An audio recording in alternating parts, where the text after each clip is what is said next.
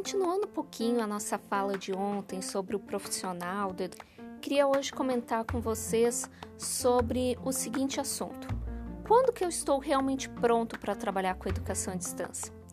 Isso porque muitas das pessoas acham que elas nunca estão preparadas. Elas podem fazer todos os cursos possíveis, todas as capacitações sobre ferramentas, metodologias, mas elas nunca se acham prontas para trabalhar com educação à distância. Então, a primeira coisa que a gente precisa ter em mente é que realmente nunca a gente vai estar 100% pronto para trabalhar com educação à distância e também com qualquer outro assunto. E isso a gente precisa reconhecer. Por mais que a gente faça faculdade, faça uma pós-graduação, sempre vai ter coisas que a gente não aprendeu dentro do curso. Isso porque as coisas mudam, o local onde a gente vai trabalhar pode ser um pouco diferente daquilo que a gente foi ensinado, né? Alguma prática, enfim e sempre existe algo novo para a gente aprender. Então, quando a gente fala em tecnologias e em educação à distância, as pessoas às vezes se assustam, mas as pessoas também se esquecem que a outra, sua outra atividade ou fizer uma outra formação, até mesmo se a gente for pensar só na escola, nem tudo que a gente viu a gente utilizou, assim como muita coisa do que a gente precisou depois na nossa vida real a gente não aprendeu na escola. Um exemplo é o próprio vestibular ou Enem. Nunca a gente vai saber todas as respostas do vestibular, nem todas as respostas do Enem, por mais que a gente tenha visto toda a matéria. Isso porque às vezes a gente esquece, a gente vai como prioridade. Então a gente não, também não pode ficar se cobrando quanto a eu preciso dominar muito e saber tudo antes de começar a trabalhar com educação à distância. Então a pergunta que fica é: como que eu faço então para me sentir seguro? Porque afinal isso é uma insegurança, a gente não achar que estar pronto para essa modalidade. O que eu falo para vocês são dois verbos: capacitar e praticar. Um sem o outro não tem como. Então a gente precisa sim se capacitar, porque é um momento que a gente aprende coisas novas, mas é fundamental que a gente pratique. Se a gente não colocar a mão na massa, se a gente não for lá e tentar, a gente jamais vai saber como é que a gente sabe, né, como é que a gente conduz e receber feedback, que também é muito importante para o nosso crescimento. Eu tento aqui, eu faço uma brincadeira com vocês, da gente pensar na seguinte situação. Será que eu só assistindo um programa de culinária na TV, eu vou me tornar um cozinheiro?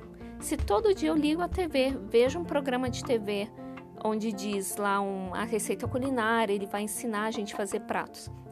Isso me torna um cozinheiro? A mesma coisa acontece com a educação à distância. Eu só fazendo cursos de capacitação, eu vou me tornar um profissional? Não, eu preciso colocar em prática. Ou seja, se eu ficar assistindo programas de TV sobre culinária, eu não vou me tornar um cozinheiro. Da mesma forma que se eu cozinho só para mim, eu também não estou me tornando cozinheiro. Claro que eu estou aprendendo habilidades, eu estou colocando a mão na massa, estou praticando aquilo que eu aprendi.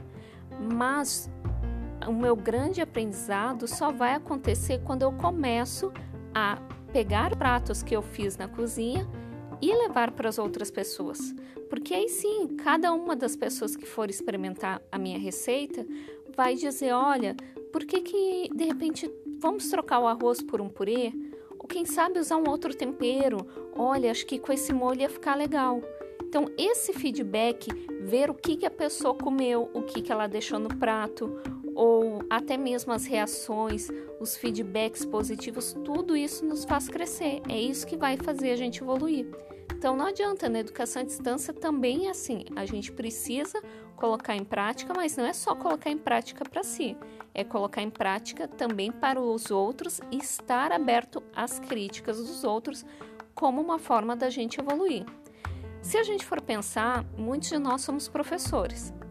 E aí a gente sempre provoca os nossos alunos a estudar, a ir além. O que, que você faz da meia-noite às seis? E os seus finais de semana? Vai lá, se capacita, vai a conferências, vai ler outras coisas, assistam canais no YouTube. Tudo isso a gente fala para os nossos alunos. E a gente, a gente tem feito isso?